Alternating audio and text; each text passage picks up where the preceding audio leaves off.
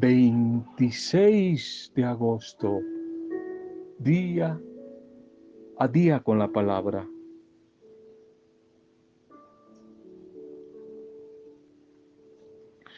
Muchos se olvidan de Dios durante todo el día. No lo tienen presente en el día. Se olvidaron de Él todo el día. Sin embargo, le piden que les dé. Se acuerdan de Él solo por la noche, cuando ya han cometido errores, cuando están cargados, cuando están en momentos difíciles, el Dios bombero. El Dios bombero, solo me acuerdo de Él cuando aparece un incendio en mi vida. Se olvidan de Él durante todo el día, pero si hay un incendio, se acuerdan de Él en la noche. Tarde y mañana y a mediodía oraré y clamaré a Él, y Él oirá mi voz. Tarde y mañana a mediodía oraré y clamaré a Él, y Él oirá mi voz. Salmo 55, 17. Salmo 55, 17. Saludo especial para tu vida a esta hora en que recibas el audio. Que ojalá a través de este medio recibas buenas noticias en tu vida, noticias de esperanza, noticias de paz, noticias de ilusión, noticias de salud, noticias alegres, noticias, noticias, eso es evangelio. Buena noticia. Saludo para ustedes, saludo a las familias, las comunidades, los diferentes grupos, a todos los que les llega este audio. Saludo para todos ustedes. No puede faltar a diario nuestra intercesión por su vida. Este es un medio. A través de este mensaje, su mensaje intercesor por ustedes, por las familias. Intercesión por las enfermedades, la convivencia humana que no es fácil, la soledad, la tristeza, los estados de ánimo, los problemas económicos, los problemas económicos que no son fáciles, son tiempos difíciles, la inseguridad. ¿Cuál será tu carga hoy? La de tu familia. Pues bueno, aunque no lo sepamos, estamos orando por ti. Y segurito que si alguien, que si tú oras también hoy por alguien, siempre habrá, y especialmente en momentos difíciles, alguien orando por ti. La dinámica, la reciprocidad de la intercesión la intercesión que atrae la bendición y sostiene la misión. Estamos orando por ti, los enfermos, todos nuestros enfermos que a veces mencionamos aquí, otros no los mencionamos, se olvidan, la mente humana también está limitada, se olvidan, pero todos, todos nuestros enfermos emocionales, eh, físicos, espirituales, porque están alejados totalmente de la buena noticia que es la palabra del Señor y el Señor a través de su palabra. Por todos ustedes estamos orando, los que están en etapa de duelo, todos, todos, estamos orando. Estamos orando por sus vidas, por los que hoy están de cumpleaños, celebrando una fecha especial. Bendiciones, feliz día para ustedes.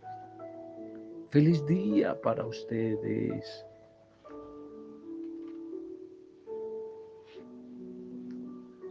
Si sigo de lejos a Jesús, sin compromiso voy a terminar negándole. Voy a terminar negándole. Salmo 1.1.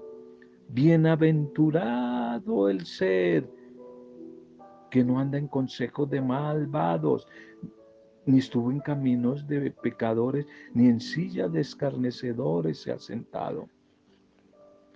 Si sigo al Señor de lejos, me voy a enfriar.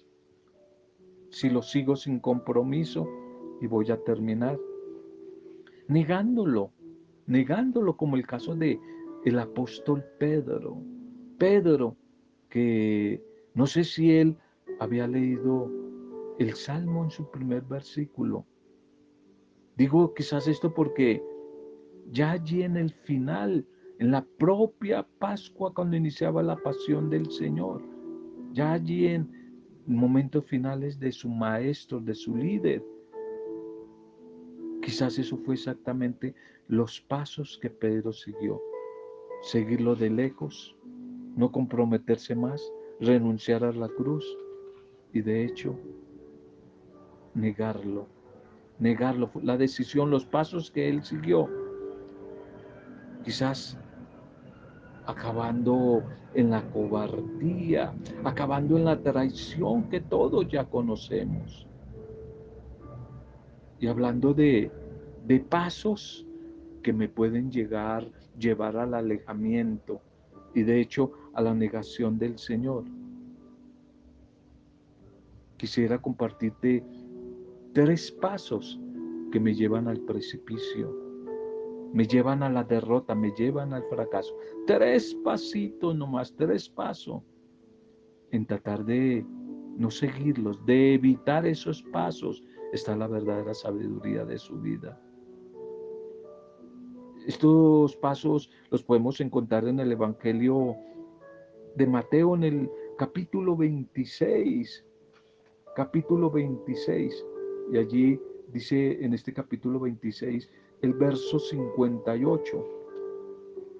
La pasión del Señor, ese es el contexto, ¿no? Dice que mientras arrestaban a Jesús y le conducían a la casa del sumo sacerdote, y ahí aparece nuestro personaje, Pedrito, ¿qué haremos contigo, Pedro? Pedro, Pedro que nos representa a nosotros también. Pedro le seguía, iba tras él, pero ¿de qué manera? De lejos, lo seguía de lejos. Mucha gente quiere seguir a Jesús, pero de lejos, de lejos, de lejos es no compromiso, de lejos es falto de fe, de lejos es falto de esperanza. Pero lo seguía de lejos. Alguien quizás dijo por ahí una frase que me ha gustado mucho síguelo de lejos y acabarás negándole. San Agustín de Hipona, ya me acordé. San Agustín de Hipona dijo, síguele de lejos, es decir, sin compromiso, y tarde o temprano acabarás negándolo, crucificándolo. Por eso el primer verbo del Salmo 1, volvemos a este Salmo 1, bienaventurado el varón, el ser humano, la mujer, el, el varón que no anduvo en consejo de malvados, ni estuvo en caminos de pecadores, ni en silla de escarnecedores se ha sentado. Ese primer verbo es andar. El varón que no anduvo, el verbo andar, andar. Y aquí surge un cuestionamiento, una pregunta. ¿Cómo es tu andar y el mío? No te estoy preguntando si tus rodillas físicas están bien, sanas, la pregunta no es si caminas rengueando por una enfermedad, por los años, por el desaliento físico, qué sé yo. No, aquí es más que eso. El primer verbo es andar. ¿Cómo es tu andar? Tu andar en la vida, pero especialmente relacionado acá al discipulado, al seguimiento de Jesús. ¿Cómo es tu andar?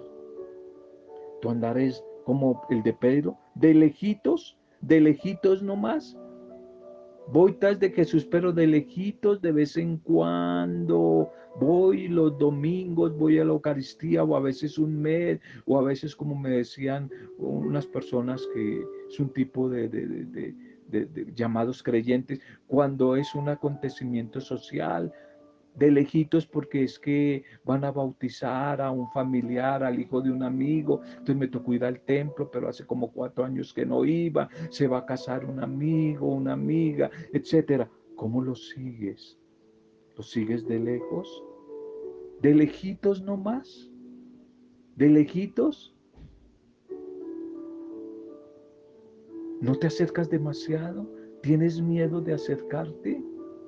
¿Tienes miedo de descubrir su verdadero rostro? ¿Tienes miedo de dejarte amar? ¿De dejarte seducir? ¿De dejarte conquistar por Él? Lo sigues de lejitos nomás. ¿Cómo es tu andar? Primer verbo andar. ¿Tienes miedo de involucrarte, de comprometerte? Te puedes ver comprometido. Quizás Pedro le pasaba eso por miedo. Trataba de que no lo identificaran a él como un seguidor, como un discípulo del Señor. Él trataba de que no lo distinguieran a él con uno de, de los seguidores. Hay que tener en cuenta que allí en ese jardín, en ese huerto donde Pedro está, ya era de noche, estaba oscuro, estaba oscuro. Y recuerden que en el Evangelio la oscuridad significa distancia, lejanía o ausencia de Dios. Era de noche, pero estaba en la oscuridad. Y allí en medio de la oscuridad nadie lo reconoció. Quizás a ti de noche nadie te reconoce. Es decir, cuando estás distante, alejada, alejado de Dios, nadie va a notar la diferencia y nadie, nadie te va a reconocer. Cuídate, ten cuidado de seguirlo de lejos, ten cuidado de tus andanzas, de tu andar, primer verbo, andar. Ese querer salvarme a mí mismo el querer salvarme a mí mismo, que quizás es la voz de la carne.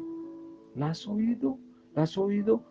Es un andar siguiéndole a Jesús de lejos cuando me conviene y lo que me conviene. Leer la Biblia de lejos, solo los textos que me convienen y que me gustan, solo los textos que hablan de prosperidad, de sanación, de resurrección, de felicidad, de dicha.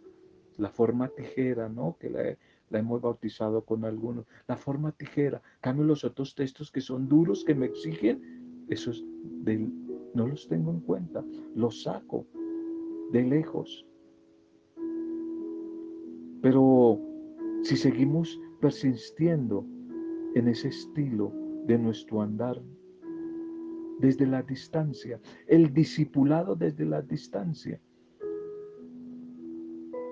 voy a ir al precipicio y voy a terminar no solamente como Pedro, sino como muchos, negándolo, negándolo crucificándolo. El segundo verbo de acá de este Salmo 1.1, el segundo verbo es estar.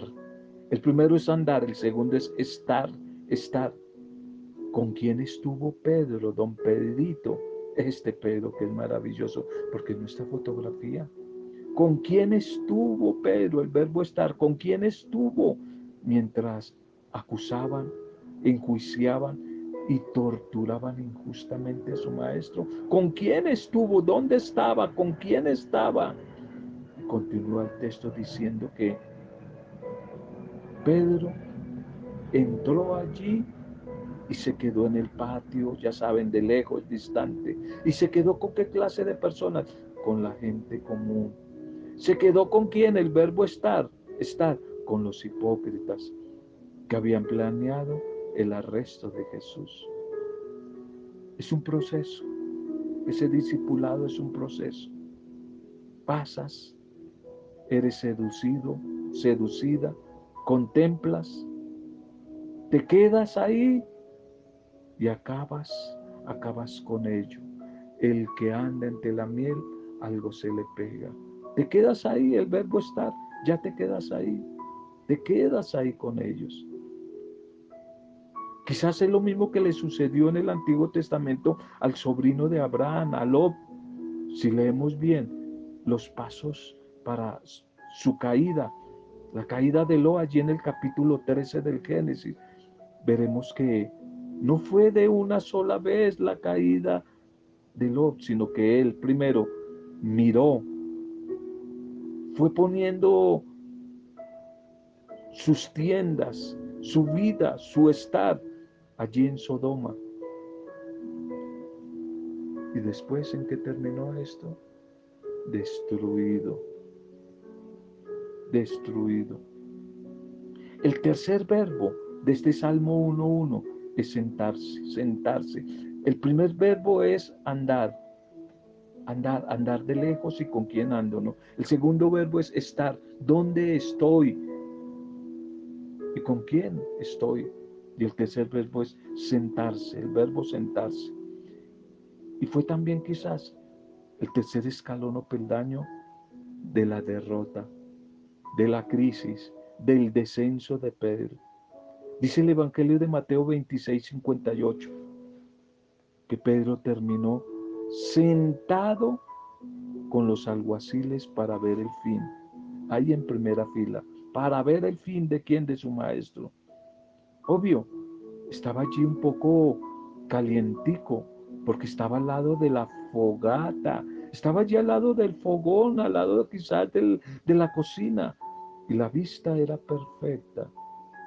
Es que siempre el mundo nos va a seducir con ofertas de calor, de fuego, de tibieza momentánea. Pero lo más triste es que Pedro había sido advertido por el mismo Jesús. Jesús ya le había advertido. Pero sin embargo, no escuchó y olvidó. Igual cayó, cayó. Hoy el Señor te advierte a ti y a mí, nos advierte a todos nosotros para que no nos suceda lo mismo que a Pedro.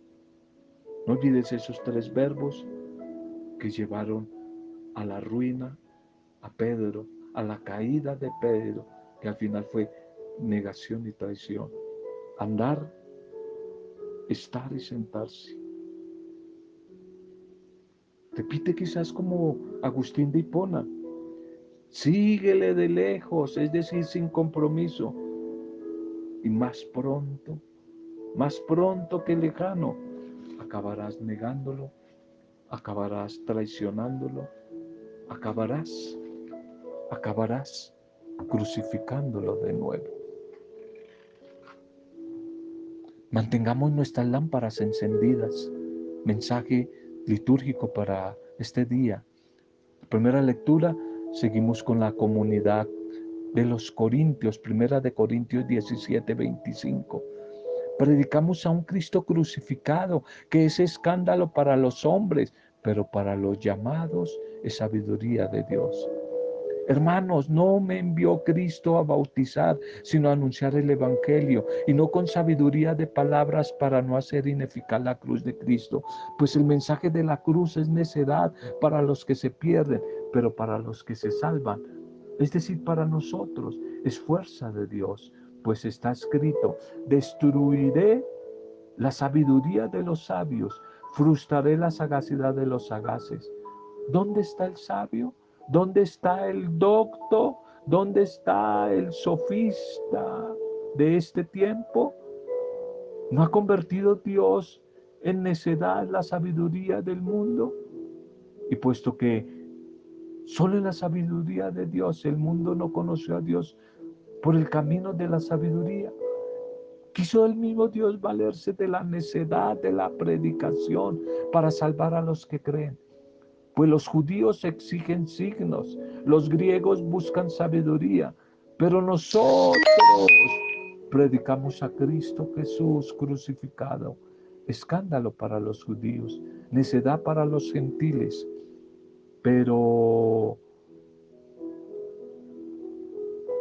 fuerza de Dios y bendición para todos los que en Él creemos. Pues lo necio de Dios es más sabio que los hombres y lo débil de Dios es más fuerte que los hombres. Amén.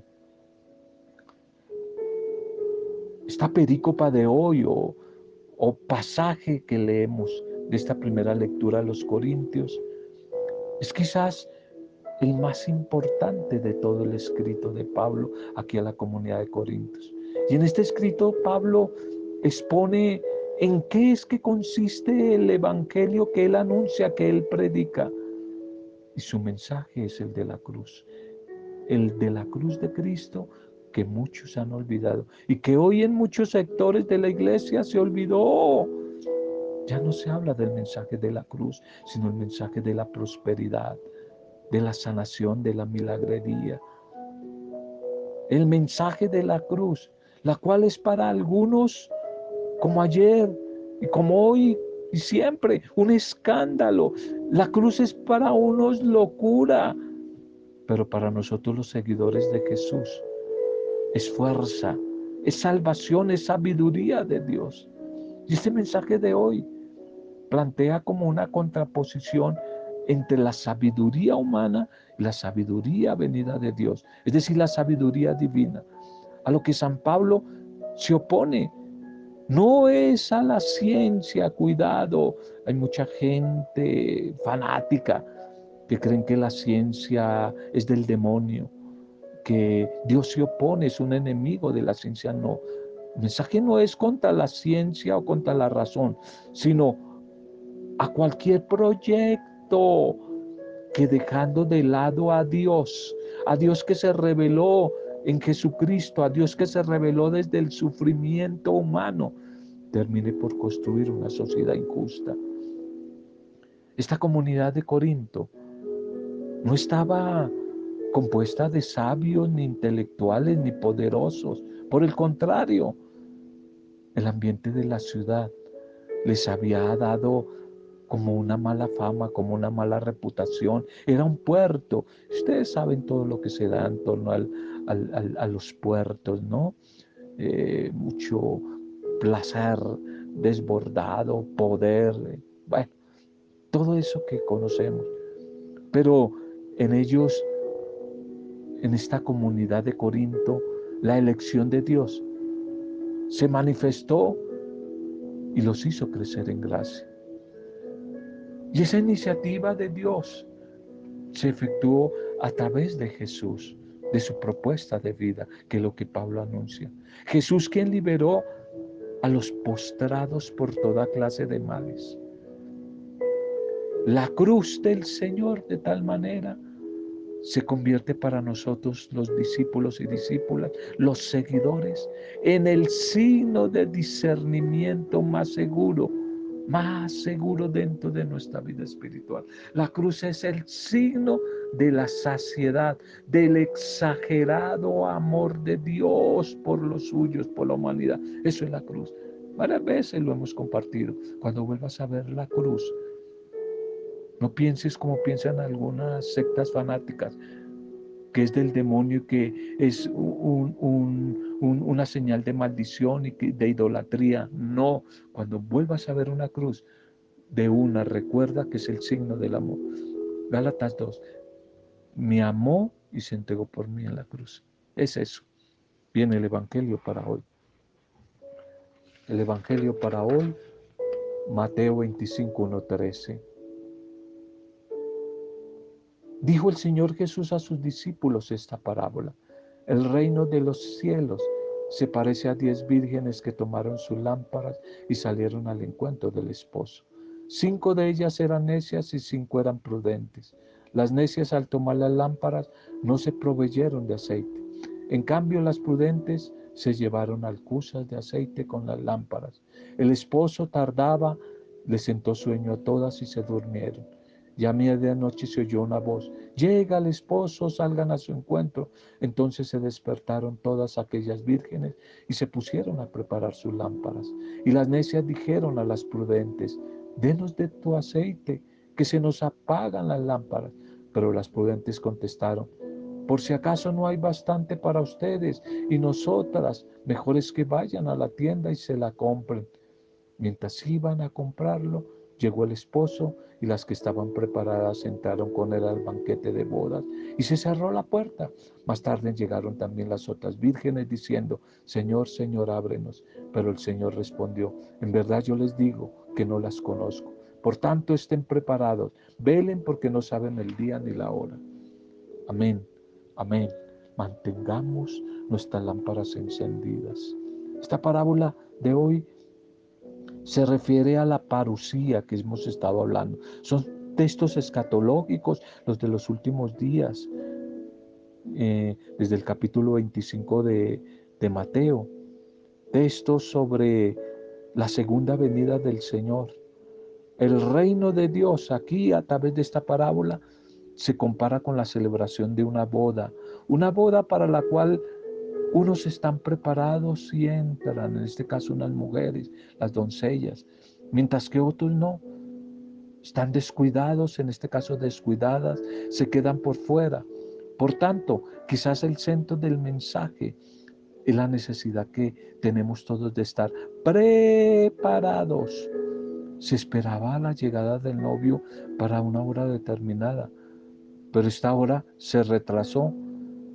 Esto nos recuerda que no sabemos el día, la hora, el momento preciso de nuestra muerte, de la llegada del Señor. Por eso la insensatez de algunos va a consistir en no tener las provisiones necesarias, la preparación que se debe hacer de un modo personal. El sentido de este mensaje es explícito para que todos lo entendamos y cada uno en particular tenga las reservas de aceite, de forma que pueda entrar al banquete de bodas. Nuestra vida debe ser luz, una luz que anime a otros a estar listos para festejar la presencia de Dios.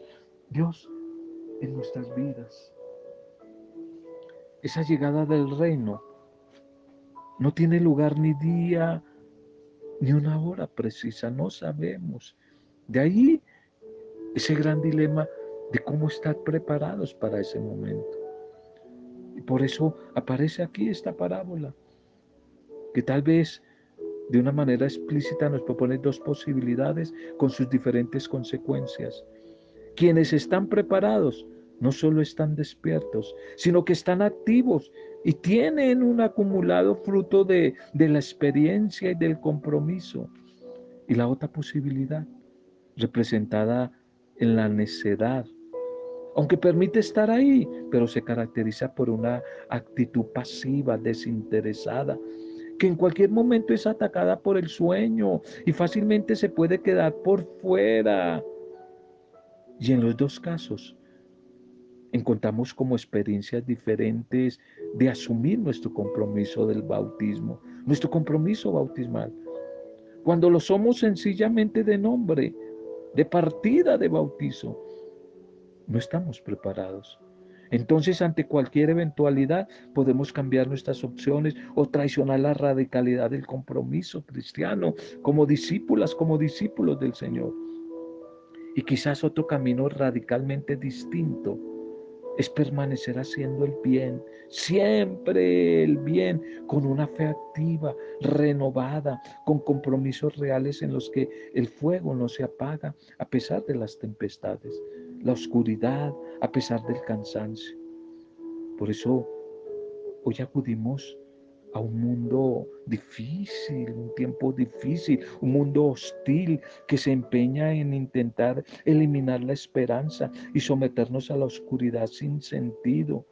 El fuego de nuestras lámparas tiene que arder para dar luz y calor a nuestras luchas pequeñas, esas luchas que se resisten a desaparecer en signos cotidianos de tanta muerte, de persecución como las que vive hoy el pueblo de Nicaragua, que oramos, somos solidarios desde la intercesión por ellos, la persecución que está viviendo la iglesia en Nicaragua y en muchas otras partes del mundo, en África, en muchas partes, sino que no se hace bulla, pero en este caso la iglesia de Nicaragua, los creyentes perseguidos, encarcelados, desterrados.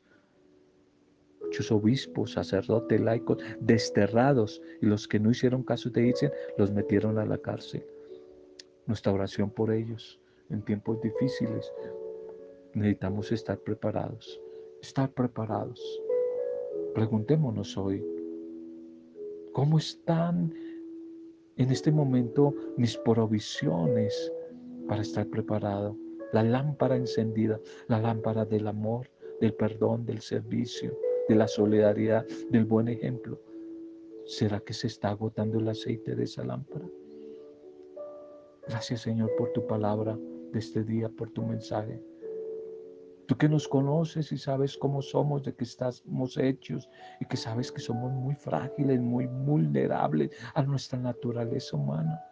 Hoy te pedimos que en tu misericordia, muy a pesar de nuestra tendencia por apartarnos del bien y de tu divina voluntad, que tú continúes, buen Señor, conduciéndonos por el sendero de la vida.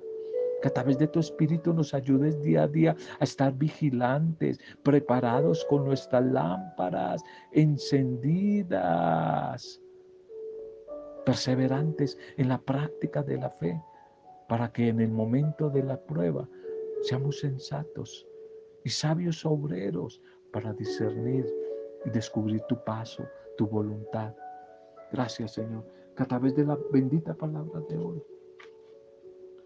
sean bendecidas las diferentes personas, las familias, los, conflictos que puedan haber allí en casa, las enfermedades, las economías limitadas, el desempleo, las tristezas, los desánimos, todos los que hoy están de cumpleaños celebrando la vida. Y por ti y, tu familia si estás atravesando necesidad. Que todo cuanto vivamos a esta hora, sean motivados por la fuerza de la palabra y del mensaje que hoy hemos recibido. Que gustoso lo hemos hecho desde el poder intercesor del Espíritu Santo, para gloria, alabanza y adoración tuya, Padre Dios, junto y en el nombre de Jesucristo, nuestro Rey, nuestro Salvador. En el nombre de Él hemos compartido el mensaje de hoy en compañía de María, la discípula perfecta. Amén. Roberto Zamudio de día a día con la